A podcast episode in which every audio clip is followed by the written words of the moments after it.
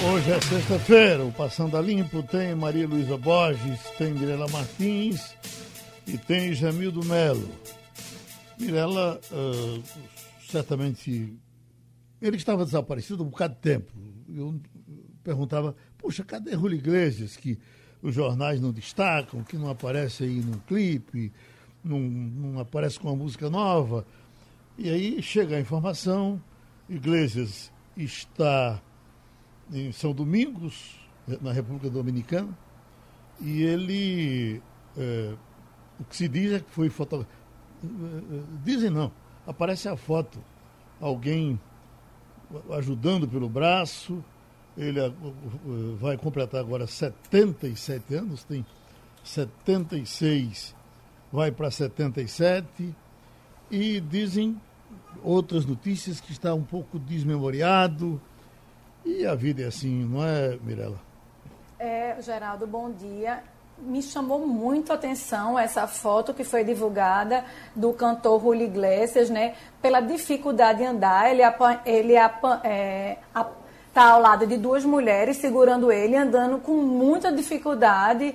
É, na verdade, as fotos dizem que eram fisioterapeutas que estão ajudando ele nesse processo de recuperação. Ele estava tomando um banho é, em Punta Cana. Realmente, é, o cantor estava afastado das mídias e, de repente, surge ele dessa forma tão debilitada. Então choca a gente um pouco, porque sempre teve aquele, aquela áurea de galã, de bom vivant, um cantor com excelente voz, e chocou sim os fãs muito preocupados, né, sabendo o que é que estava realmente acontecendo com ele, já que nunca foi divulgado nada sobre doenças do que ele está sofrendo. Problema de coluna, problema nos dois joelhos, isso talvez ele esteja pagando uh, por ter sido atleta o Dr. Hermes Wagner sempre diz, todos os atletas, ou quase todos, uh, que se esforçam muito durante a vida, quando chegam no fim da vida, começam a ter problemas.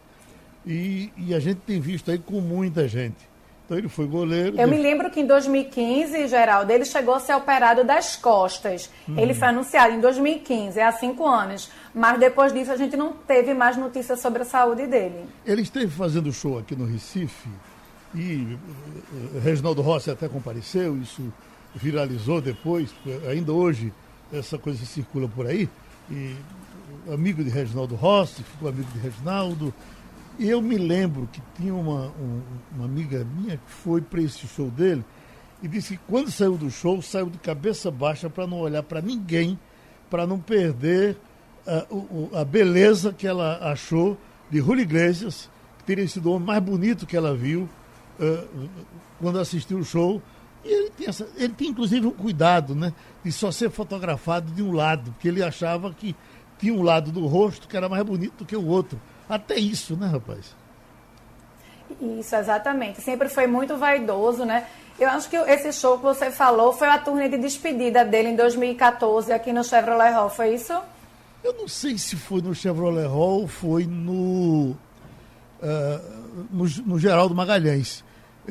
Parece que foi no ginásio Geraldo Nesse tempo tinha muito show no, no, no Geraldão. No Geraldão, né? é. Uhum. E como ele certamente estava bem mais novo, não tinha ainda, se falava nessa coisa de despedida, é bem possível que tenha sido esse do Geraldão. Mas deixa eu te perguntar, Jamildo, aparece hoje Lula dizendo que não, o PT não tem preocupação em lançar candidato a presidente da República. Isso surpreende, Jamildo? Bom dia, Geraldo. Bom dia, ouvintes. Olha, não, não surpreende porque nos partidos de esquerda, hoje em dia, o PT está isolado. Ah, foi feita uma frente nacional junto à PSB, junto à rede PCdoB, e o PT está fora, porque o PT sempre foi hegemônico. Se não tiver à frente dos projetos, nada presta, tudo está errado, está equivocado, de maneira que eles vão ficando isolados, né? E o apêndice é sempre o pessoal que nasceu, é uma costela do, do PT. a gente tem que aguardar ver como é que fica o processo, mas no final acho que vão acabar se juntando. Vai ser mais uma eleição plebiscitária. De um lado o, o bolsonarismo ou o conservadorismo, do outro lado algum partido de esquerda, talvez Ciro Gomes, e o progressismo. Agora, quando ele diz isso, Jamildo, não, não está mais ou menos abrindo aquela negociação com o governador do, do Maranhão, é, que já mais ou menos se insinua para ser candidato a presidente, acho que espera, ele é PCdoB, espera o, o PT de lado? É, é uma possibilidade. É, se ele conseguir se livrar aí dos processos, né, tem gente que diz que o STF vai recuar em algumas condenações, dizendo que Moro foi imparcial, ou parcial, perdão. É, quem sabe ele se reabilita, mas eu acho muito difícil. Ninguém votaria nem para. Não, eu estou falando de hoje em, dia. Em, em, em, Dino. Exato. Eu estou dizendo que, como ele não se viabiliza, uhum. talvez uma possibilidade seja Dino ou, ou eventualmente outra figura. Faz sentido. Uhum. É, é bom, Ciro está calado, não está, Jamil? A gente está tentando até uma entrevista com ele e está dando trabalho. É, talvez ele esteja na muda, né? Uhum. Tem que ver como é que ficam as eleições municipais, que força a esquerda vai conseguir arregimentar contra o bolsonarismo para ele aparecer como um eventual candidato. Com certeza ele vai sair. Maria Luísa, como eu sei que vão cobrar da gente isso, porque está fechando a semana e durante a semana toda o assunto não deixou de ser a, a menininha operada no CISAM, ainda tem uma manchete nacional aqui com duas páginas de notícia dizendo assim, menina de 10 anos abusada pelo tio, vai mudar identidade e endereço. Eu já sabia que ele ia mudar de nome, né? endereço. Uh, bom, certamente vai ter outra vida, ela realmente merece e tem que ter outra vida a partir de agora. Então a gente está se despedindo desse caso, não é isso? Tudo indica que sim, Geraldo. A, as autoridades do Espírito Santo já tinham manifestado a intenção de é, prover uma nova cidade com nova moradia para a família, né? Porque de fato é, fica uma, uma mancha e você sabe que a, a guerra é, político-religiosa é, que se estabeleceu em nome do, do assunto e usando essa menina, é, deixam, obvia, deixa, obviamente, sequelas muito graves. Então, o, o, governo do Estado do Espírito Santo já havia decidido que ela teria uma nova é, moradia em outra cidade, mas eu acho que o, o, a solução de dar toda uma nova identidade, de fazer essa família começar do zero, é sem dúvida a melhor delas, porque é, é, acho que já, ela já foi vítima de crueldade demais. Ela já foi vítima de crueldade dentro de casa, ela já foi vítima de crueldade dentro da, da do seio da família, o próprio tio. Ela já foi é, é, acusada até de ser assassina aos gritos na frente do hospital.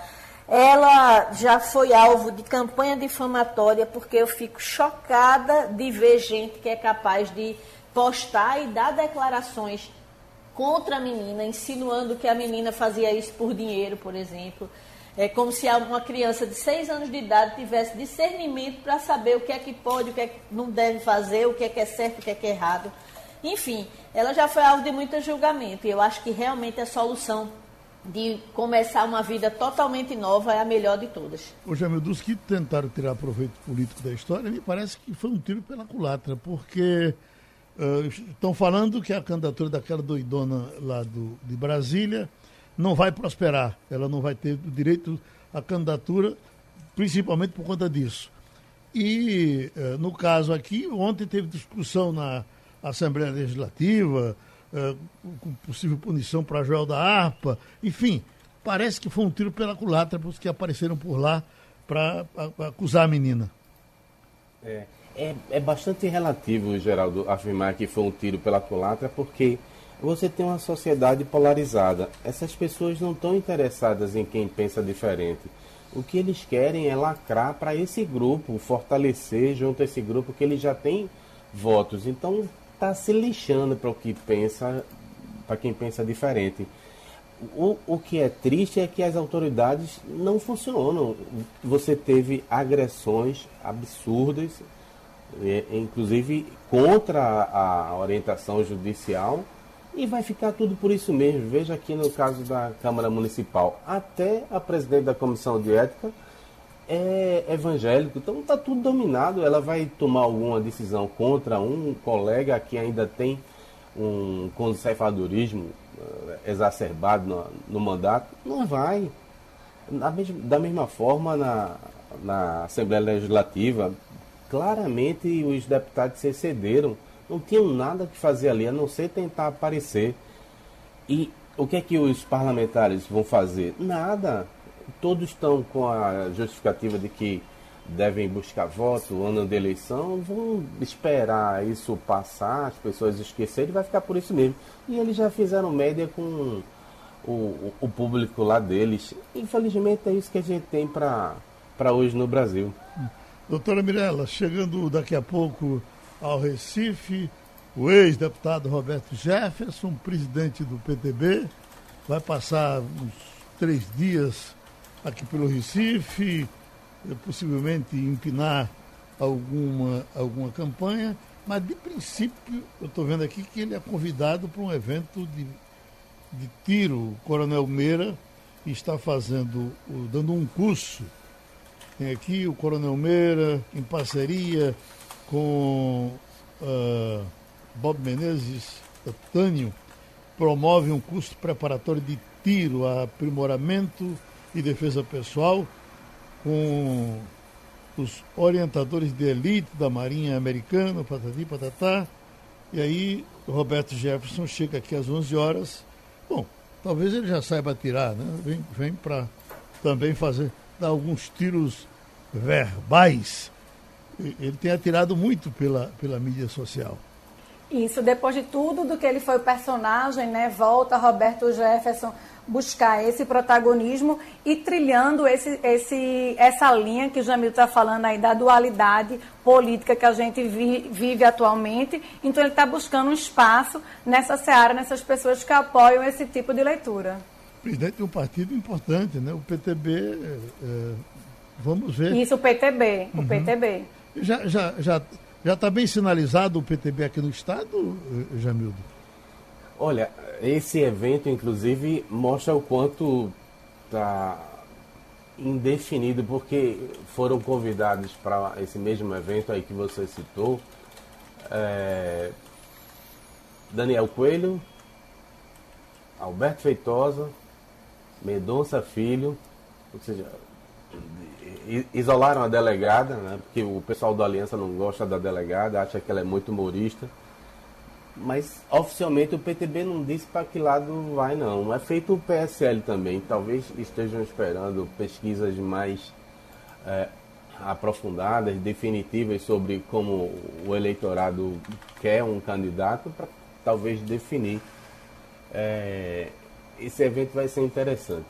Já com a gente, o psiquiatra e psicanalista Evaldo Melo. Doutor Evaldo, o senhor está ainda na quarentena fora do consultório ou já uh, uh, partiu para o consultório com força total? Estou é, fora do consultório ainda. Bom dia, Geraldo.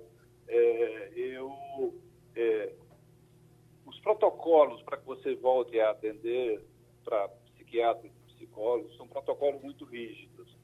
Você tem que botar um intervalo maior entre um paciente e outro, você tem que botar uma capa plástica nas poltronas, você tem que fazer uma, uma desinfecção a cada paciente que sai com álcool, com álcool 70. É um protocolo muito rígido e muito complicado de acontecer na prática. Uhum. E limpar maçaneta, toda, é, todas essas coisas, o, o, o paciente não ficar na, na, muito tempo na, na sala de espera. Então, isso está retardando mais a minha volta. Eu posso voltar em setembro, mas eu estou querendo reconsiderar voltar ou não em setembro. Bom, Maria Luísa, nós temos certamente muito a, a, aprender nessa conversa com o doutor Evaldo. A, a pandemia está aí, a questão das doenças mentais que estão crescendo, mas, de princípio, uma armação que eu vi, que apareceu pela, pela internet, Malu, não sei se você lhe chamará a atenção disso, mas me mandaram não sei quantos uh, de, de, gente que estava apavorada porque apareceu um, uma notícia e eles atrelam a informação cientistas que estariam contra esse uh, negocinho de ver se a gente tem febre, que aqui a empresa, por exemplo, está usando. Quando eu chego de madrugada, vem o, o, o vigilante, a ponta da minha testa, hoje eu estava dando 37, 37 graus.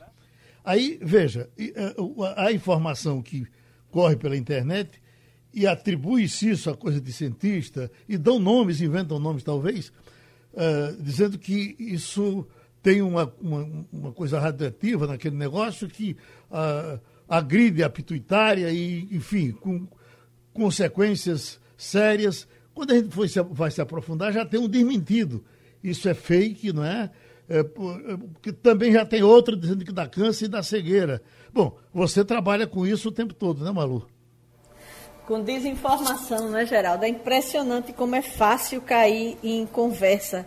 É, essa notícia ela já foi desmentida por vários é, serviços de checagem de informação.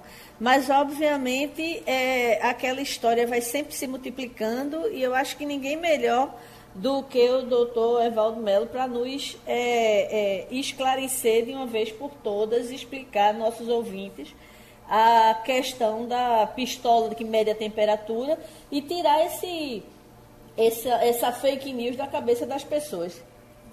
Oi, doutor Evaldo. Pois é, Malu, veja uma coisa. Primeiro, eu não conheço profundamente como é que é tecnicamente que essas pistolas funcionam. Mas sei que essas pistolas funcionam com um objetivo claro, que é a medida da temperatura. E você sabe que a medida da temperatura pode ser feita em várias partes do corpo, porque o que interessa é uma média de temperatura. O que, o que os é uma, é, mede, na verdade, é uma média de temperatura que vai dizer se a pessoa está dentro daquele daquele, daquele patamar é, esperado e, e, e indicado para o funcionamento, melhor funcionamento do organismo. Então, como eu não conheço tecnicamente como é que é essa pistola, é, eu não posso dizer exatamente que tipo de profundidade esse, esse laser vai. Agora, sei que certamente tudo que eu li é, são aproveitadores. Veja, a rede social traz um novo personagem que não existia na, na nossa época, Geraldo, que é o, o, o, a celebridade de 15 minutos. Então, qualquer, qualquer situação vai aparecer sempre alguém que fala como médico, alguém que fala como técnico, alguém que fala como cientista, para afirmar algo, mesmo que será desmentido depois de meia hora, mas ele passou 15 minutos em que isso está circulando o mundo inteiro. Porque as notícias, por exemplo, que eu li, não era só notícias em português, tinha notícia em espanhol também com a mesma questão. Então, essas pessoas circulam o mundo e tem esse tipo de, de, de, de 15 minutos de fama e prejudica muito a população, porque a população é facilmente impressionável, principalmente quando a pessoa está vestida de branco, com jaleco branco, dizendo eu sou cientista ou eu sou médico, ou eu sou paramédico, e isso impressiona muito a população. Então, eu acho que, na verdade, isso é um desserviço à comunidade e que a gente tem todos esses departamentos que a Malu faz parte, todos esses departamentos que exatamente de ficar conferindo as notícias são importantíssimos para que a gente veicule uma notícia que vá ajudar a população e não confundi-la mais. Então, para falar de coisa séria, pandemia causa crise de saúde mental, na América. Eu, eu estava lendo, inclusive, isso, doutor Evaldo. Uns diziam que é, seria sequela é, da, da, da, da Covid. Quem teve Covid teria como sequela, ou como possível sequela, um problema de depressão. Mas depois eu já li outro artigo dizendo o seguinte, que essa depressão está vindo da quarentena independentemente de ter ou não a Covid. O que é que o senhor nos diz? Eu digo que a primeira é, afirmação não se pode ainda fazê-la.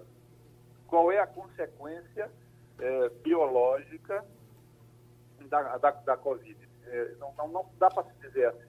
O que a gente pode afirmar, isso com categoria de quem leu as últimas publicações sobre a questão da depressão e, e, e o isolamento social e a pandemia, é, primeiro, o isolamento social pode desencadear, ou seja, fazer com que apareça um quadro depressivo que não existia ou reativar um quadro depressivo anterior. Isso é fato.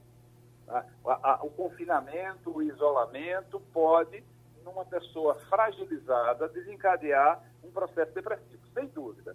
Ou então pode fazer com um processo depressivo que estava sob controle por um tempo, de repente, com o isolamento, com a pandemia, com o maior contato, porque, veja, o contato mais próximo com os familiares, ele gera movimentos e momentos de, de ternura, de carinho, de, de, de aproximação é, positiva, mas também gera atrito, dificuldades, reacender antigas, antigas mágoas, pode reacender antigos conflitos e isso pode contribuir para um quadro de ansiedade ou um quadro de depressão, Geraldo. Mirela é Martins. Bom dia, doutor Evaldo. Quais os primeiros sinais de que a pessoa dá que não está psicologicamente bem e o que deve e o que não deve ser feito para evitar os transtornos psiquiátricos nessa pandemia? Veja, é, a gente tem um outro problema, eu acho que essa tua pergunta é interessante, porque a gente tem um outro problema que são as multiplicidades de informações. Né? Isso que a gente estava falando, por exemplo, do fake news em relação a, a, ao termômetro, é, a gente tem uma gama, uma gama de informações, às vezes contraditórias. A gente tem a contradição da própria sociedade. A gente tem um presidente irresponsável que não assumiu para si, como autoridade maior do país, a, a questão do, do, cuidado com a sociedade, do cuidado com a pessoa, do cuidado com a vida. E este presidente criou confu mais confusão ainda, além do, do próprio desconhecimento que todos tínhamos em relação à doença. Então, tudo isso cria um clima de tremenda insegurança em todas as pessoas. Todas as pessoas, as informadas e as desinformadas. Então, o excesso de informação é prejudicial, porque confunde. Excesso de informação traz informações contraditórias que confundem. Por outro lado, há também todo este processo é, sai, não sai, abre, não abre, funciona, não funciona, que também provoca esse estado de, de inquietação e de, de, de ansiedade. Eu diria, quais são os primeiros sinais que a família vai perceber, que os amigos vão perceber, é uma mudança no comportamento. É uma pessoa que tem um determinado comportamento e passa a apresentar algum tipo de mudança, mesmo que sutil, é, no comportamento. Isso, para mim, é um indicativo de que atrás dessa, dessa mudança de comportamento há um sofrimento. E esse sofrimento se expressa, pode se expressar numa ansiedade, pode se expressar numa depressão, pode se expressar num recolhimento, num desânimo, numa falta de, de vontade de viver. Então, eu diria, mudança de comportamento é o primeiro sinal de que quem está próximo da pessoa vai perceber. Jamildo Melo. É, muito bom dia, Evaldo Melo. A minha questão é em relação ao comportamento das pessoas, o que seria possível fazer para poder justamente tentar sair desse quadro. Plano pessoal, você tem desemprego, medo de desemprego, tem o confinamento forçado, ódio nas redes sociais, ampliando aí a angústia entre as pessoas, iniquidade social no país. Então, toda uma ambiência que puxa você para baixo. Como é que faz para você readquirir seu controle, estar tá centrado e superar as dificuldades, seguir em frente? Qual, qual seria, se alguém tivesse lá sentado no seu consultório agora, é, qual é a receita? Veja, a, a receita do meu consultório elas são sempre muito claras. É, e na verdade ela termina ficando só uma única receita. Você precisa conhecer a realidade e enfrentar a realidade. Então, é, primeiro, nós estamos num processo de empobrecimento com a pandemia. Nós já vimos um processo de empobrecimento e esse processo de empobrecimento aumentará com a pandemia. Nós teremos uma acentuação da desigualdade social.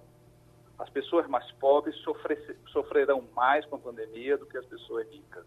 A pandemia matou rico e matou pobre, mas mata muito mais pobre e mata pobre de uma forma diferente.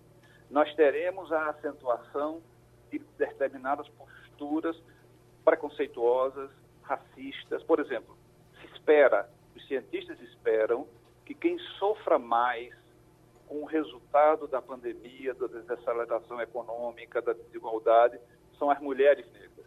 As mulheres negras estão na base da, da, da, da desigualdade social. Então, elas sofrem mais. E é interessante que as mulheres negras, as pesquisas mostram que as mulheres negras são as maiores cuidadoras da sociedade. É quem cuida mais. Mas a sociedade cuida menos exatamente das mulheres negras e pobres. Então, nesse sentido, a gente vai ter acentuação de desigualdades e acentuação de preconceitos. E aí eu diria, as pessoas precisam saber disso e se prepararem para o enfrentamento maior dessas desigualdades. Haverá, já está havendo, um empobrecimento. Vamos enfrentar isso, que é enfrentar isso é com a verdade, com, com dados científicos, com pesquisas científicas, com mudanças é, no sentido da, da proteção àqueles mais desprotegidos. Eu acho que esse é o grande desafio, é o encontro com a verdade e com a realidade que nós estamos vivendo e viveremos mais ainda. Doutor Evaldo, quando o senhor fala da, das possíveis consequências dos isolamentos, é, é, é o isolamento quando o camarada fica sozinho, admitiu-se que ele tinha a Covid e ele fica lá esperando por algum tempo, ou esse isolamento que eu tenho mesmo junto da família, eh, dentro de casa, sem sair, ele também pode trazer essas consequências tipo depressão? Os dois. O, o primeiro isolamento que você fala é o isolamento, é, de fato, pela própria doença, que você vai ficar isolada. A sensação de que você é um, é um vetor da, da, da contaminação, de você estar levando o vírus para os outros, é uma sensação muito depressiva. Assim, eu tô, tô com a morte dentro de mim e posso passar essa morte para as pessoas que eu amo. Isso, isso em si já é um pensamento depressivo, Geraldo. Então, na verdade, a, a, quando você é, tem a, a, doença, você tem todo esse processo psicológico que acompanha é, a doença, uma doença tão grave quanto essa. A outra questão são as consequências do isolamento em si. Porque, é, veja, eu tenho 72 anos, eu tô, estou tô, é, trabalhando em casa desde o dia 18 de março. Né? Então, agora, é, antes de anteontem, é, completaram cinco meses que estou em, em casa. É, e isso traz uma modificação completa no seu dia a dia. Uma modificação completa com algumas coisas mais vantajosas. Por exemplo, ontem eu estava numa live que tinha gente da França, que tinha gente lá do Rio Grande do Sul, que tinha gente de, de, de, de, de, muitos lugares. Então, eu estava falando com, com um, um, um, colega que, é, que mora em Brasília, com outro que mora em Salvador. Então, há, há essas coisas de, de que esse isolamento traz, mas muitas, muitas consequências negativas, inclusive com o atrito dentro da família, que isso tem acontecido, violência doméstica, todos esses processos. É diferente as pessoas que escolhem recolher-se na vida. Tem gente que escolhe morar sozinho. Hoje em dia, cada vez mais, por exemplo, mulheres escolhem morar sós. Não porque o marido deixou, não porque os filhos cresceram, mas ela escolhe molharem, morarem só. Como uma opção. O problema é que esta, esta doença nos obriga a ficar sós ou isolados quando a gente não queria estar dessa forma. Vamos fechar, Maria Luísa? É, eu queria fazer uma pergunta relativa à pandemia. É sabido que, o, que doenças prévias, comorbidades, é, dão maior possibilidade da, da infecção pelo, pelo coronavírus, o novo coronavírus, se agravar. Dentre essas comorbidades, foi constatada alguma doença psiquiátrica, alguma condição é, que a, também contribua para o agravamento ou para um quadro mais mais sério da Covid-19? Não, não, Malu, não, não, não, não, não foi determinado assim. A pessoa, por exemplo, que tem uma, uma prévia, uma prévia depressão ou uma esquizofrenia anterior que vulnerabilizasse para a questão da Covid, não está nada provado. Inclusive, é, essa, essa, essa predisposição e essa vulnerabilidade tem variado muito de pesquisa para pesquisa. Por exemplo, a maioria das pesquisas falam que a doença cardíaca é a, prima, é a principal comorbidade de vulnerabilidade. Outras pesquisas têm mostrado que a obesidade tem sido é, a, a, doença prévia mais é, propensa a, a, a trazer vulnerabilidade.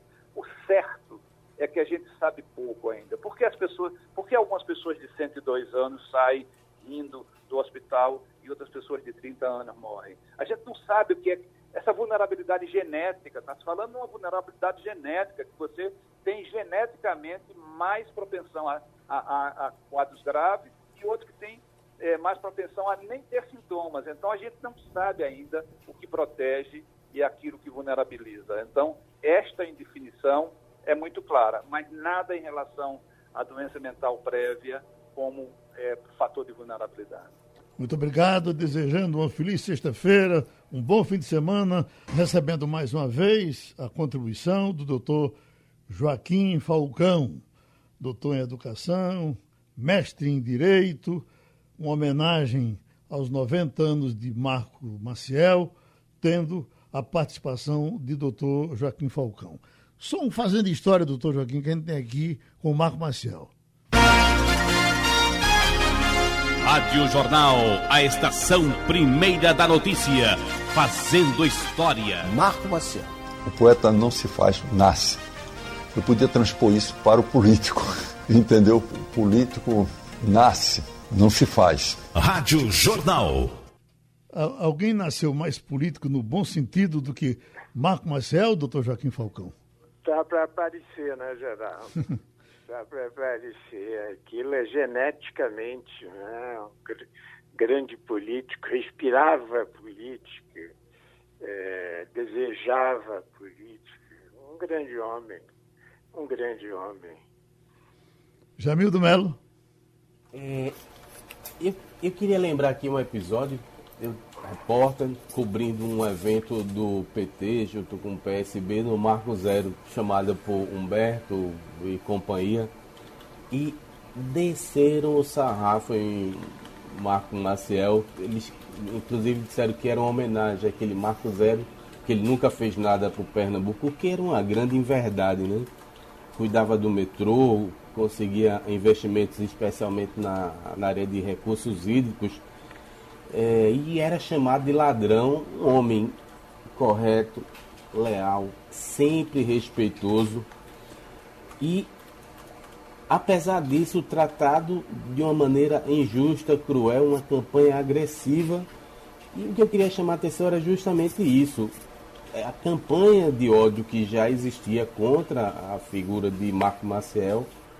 É, aí depois a direita vem e mostra que é possível odiar em dobro. Depois os esquerdistas, ditos progressistas, estão reclamando um mimimi, ai, ai, ai, não, é muito ódio. Marco Maciel, ele. Eu estou me perguntando, Geraldo, se Marco Maciel tivesse presente hoje conosco, onde é que ele estaria, né? O que é que ele estaria fazendo como político que sempre fosse, né? E que sempre foi.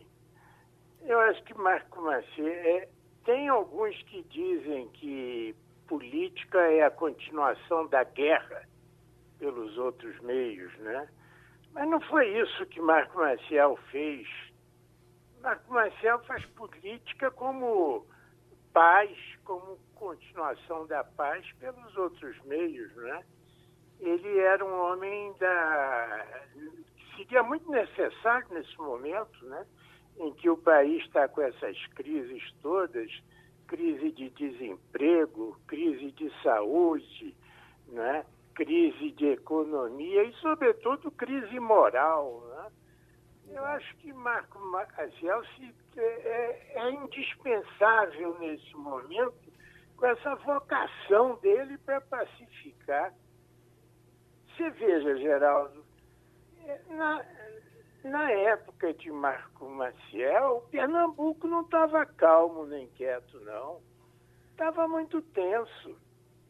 Tinha esquerda de um lado, tinha D. Helder Câmara, que é um grande líder, de um lado, tinha líderes nacionais Jarbas, Fernando Lira, Marco Freire, Egídio, Cristina, divergentes, é, mas muito atuantes.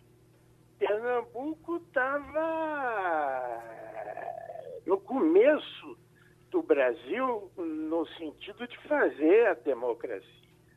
Marco Marcial estava nesse estágio. Eu acho que a gente sofre muito com a ausência dele e com a paciência dele e com a paciência de Dona Ana Maria, a esposa dele. Está né? fazendo falta, você não acha não, Geraldo? Sim. O doutor Joaquim Falcão está conversando com a gente no Passando a Limpo, com Jamildo Melo, Mirela Martins e Maria Luísa. Mirela Martins. Bom dia, é um prazer novamente falar com o senhor. É, minha pergunta é: Marco Marcel sempre foi visto como um político conservador e de direita. No entanto, ao longo de sua carreira, ele construiu sólidas amizades com pessoas originárias do Partido Comunista e dos movimentos de esquerda. Um exemplo foi a amizade do ex-vice-presidente com Oscar Niemeyer. Inclusive, ele chegou a ser presidente da Fundação Niemeyer. Essa, esse estilo agregador é a maior virtude dele? É, ele é. Repara, é, político para ele não era inimigo. É, ele encontrava um inimigo, ele transformava esse inimigo em adversário.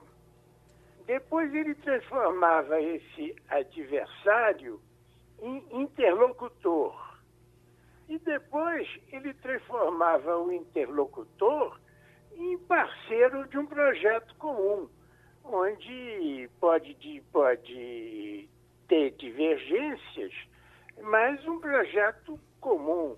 É, com Oscar Niemeyer, é, você não.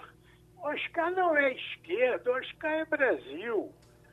E essa capacidade de Marco de distinguir as pessoas e de, de tirar delas o melhor, né, faz um país mais tranquilo. Eu acho que, que, que, que ele foi um momento de civilidade no, no Brasil. Eu me lembro, viu, das, e participava com Pedro Eurico Barros e, e vários outros colegas da mesma idade, então, é, das disputas com Dom Helder. É, e era Dom Helder de um lado, com as invasões urbanas, para dar casa às pessoas que não tinham, e Marco Maciel como governador de outro lado, muitas vezes obrigado a retirar pela força, a justiça determinava, é, os, os invasores, foi um período de seca, nunca ele fez com violência. Nunca ele fez com violência. Ele pegava o problema da falta de moradia e tentava ser um problema comum dele e Dom Helder. Então, essa que é a característica dele. Enquanto que hoje nós estamos em período de ódios. Você tem que plantar o ódio, você tem que plantar a discriminação. Ah, acho que a gente está regredindo nessa, nessa parte, sabe? Pronto, essa homenagem a Marco Maciel, certamente ela vai seguir de outras formas, mas é impossível a gente conversar com o doutor Joaquim Falcão e não ter vontade de perguntar a ele alguma coisa de, de Supremo, alguma coisa de justiça.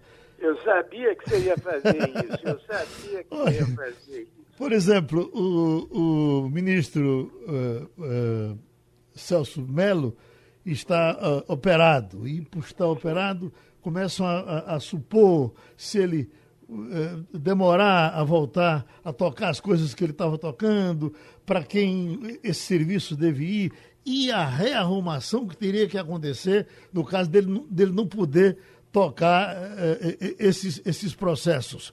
E, e, é outro que daqui a pouco também vai sair da cena da justiça, não é isso, doutor, doutor Joaquim? É, Marco, é, ele sai em setembro, né? Uhum. Setembro. Ô, Geraldo, a justiça tem que ser previsível, sabe? eu tenho, ela existe para que eu possa, por exemplo, ter minha casa e ninguém tirar minha casa. Eu fazer meu investimento, ninguém retirar meu investimento. Essa coisa do Supremo agora, de um ministro decide de uma maneira, o outro ministro decide de outra maneira, um vai para o grupo tal, outro vai para o grupo tal. Isso desmoraliza muito, sabe? Uhum. Esse episódio agora que a gente viu, né, em que é, o Toffoli aproveita o plantão para dar uma série de decisões que cinco dias depois ou dez dias depois são mudadas. É como se tivesse uma casa ou uma fábrica ou um, um time de futebol em que o técnico muda a cada cinco, seis dias, dez dias. Pai, não pode viver assim. Eu quero saber como é que vai ser a economia, porque senão a gente não vai investir nem criar emprego. Mas muda para cá, muda para lá. O, o Celso Mello é um fator estabilizador ele, você veja, ele deu a decisão dele é, para não processar Deltan, não é?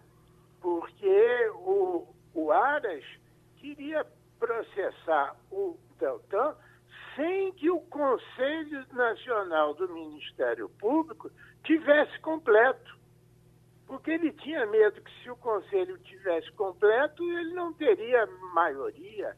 Ora, justiça não pode ser um cálculo de oportunidades. De eu ver que quando tem uma chance, eu, eu, eu, eu, eu, eu me beneficio. Então estamos assistindo um paradoxo. A justiça que devia dar tranquilidade para o Brasil está dando intranquilidade eles, eles vão ter que se é, encontrarem. Uhum. Porque assim não dá. Maria Luísa, agora já retornou? Sim, Alô? sim. Bom dia, é, professor. É, a gente, eu queria muito, como jornalista, dar um, um, depoimento sobre Marco Maciel, se Geraldo me permite a gente retornar um pouco à questão da Sem homenagem. Dúvida. É, eu sempre fiquei muito impressionada a, como ele lida de forma democrática com a, a, função da imprensa. Em várias ocasiões, e não foram poucas, durante a redemocratização, o, o é, vice-presidente Marco Maciel. A gente não tem, não conhece. Isso sempre a gente conversa aqui no, no nosso entorno. A gente não conhece, doutor Joaquim, um caso de alguém para quem Marco Marcel tenha levantado a voz. De, é mesmo. Não é verdade? Tem, é foi, a, a, ternura foi uma coisa presente na vida dele o tempo todo. Impressionante isso, né?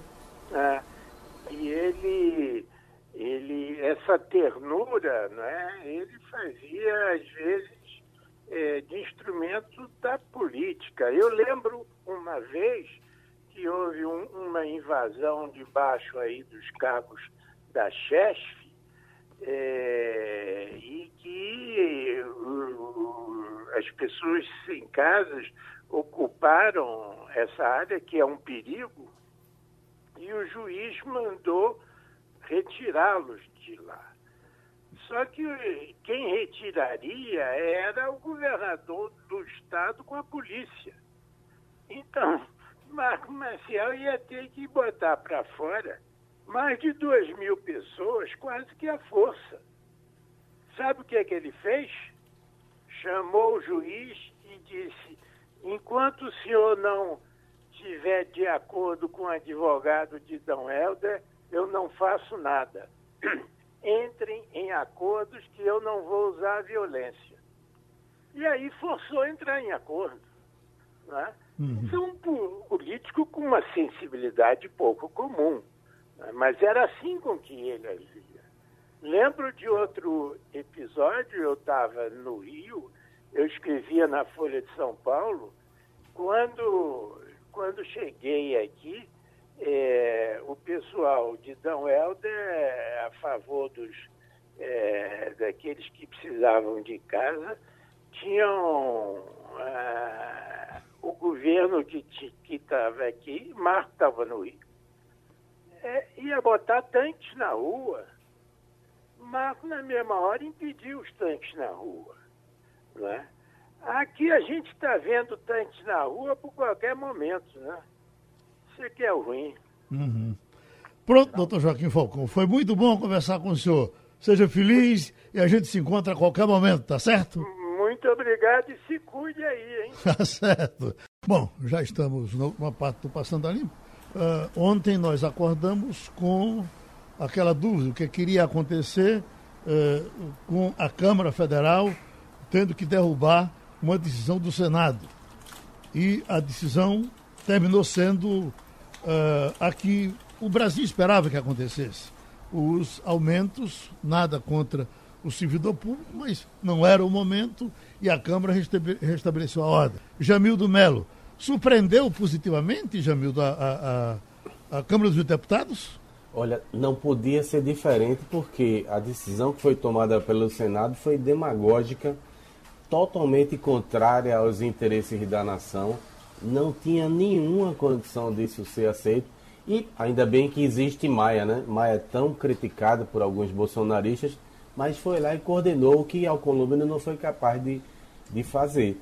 É, o Centrão também deu sua colaboração, 316 votos, né? a maior parte do Centrão, e se, se teve uma ideia de quem está contra Bolsonaro com os 165 votos é, a favor de ter aumento. Acho que as corporações ficaram aí envolvidas nesses votos. Inclusive tem um, um caso que repercutiu diretamente em relação a um parlamentar nosso.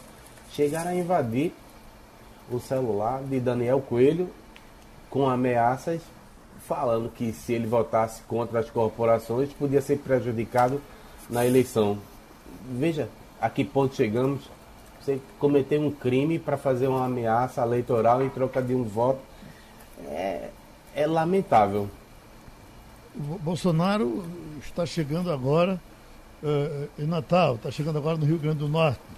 Então, o presidente Jair Bolsonaro, chegando às 10 horas, ele vai para Mossoró.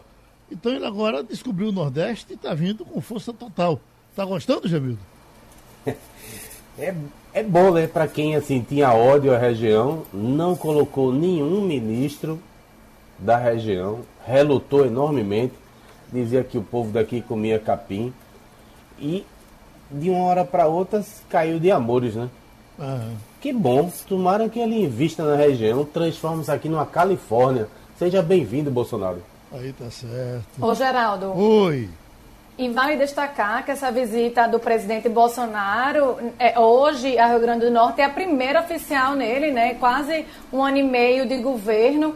É, e as inaugurações dele são bem emblemáticas. Vai entregar casa, obra contra seca, anunciar a internet mais acessível. Esse novo estilo do presidente a gente começa a perceber nessa, nessa, nesse início do segundo semestre. Hum, Mirela, é, nós temos uma nova Miss Brasil. É impressionante uh, uh, na pandemia como foi feita essa eleição.